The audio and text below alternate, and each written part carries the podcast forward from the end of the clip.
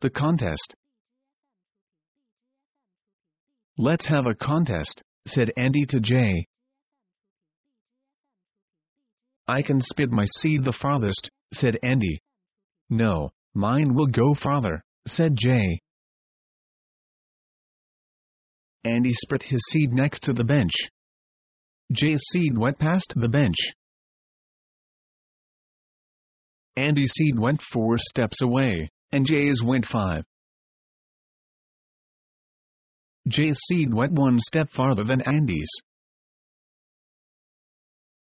Andy spit his seed past the tree, and Jay's seed hit the tree.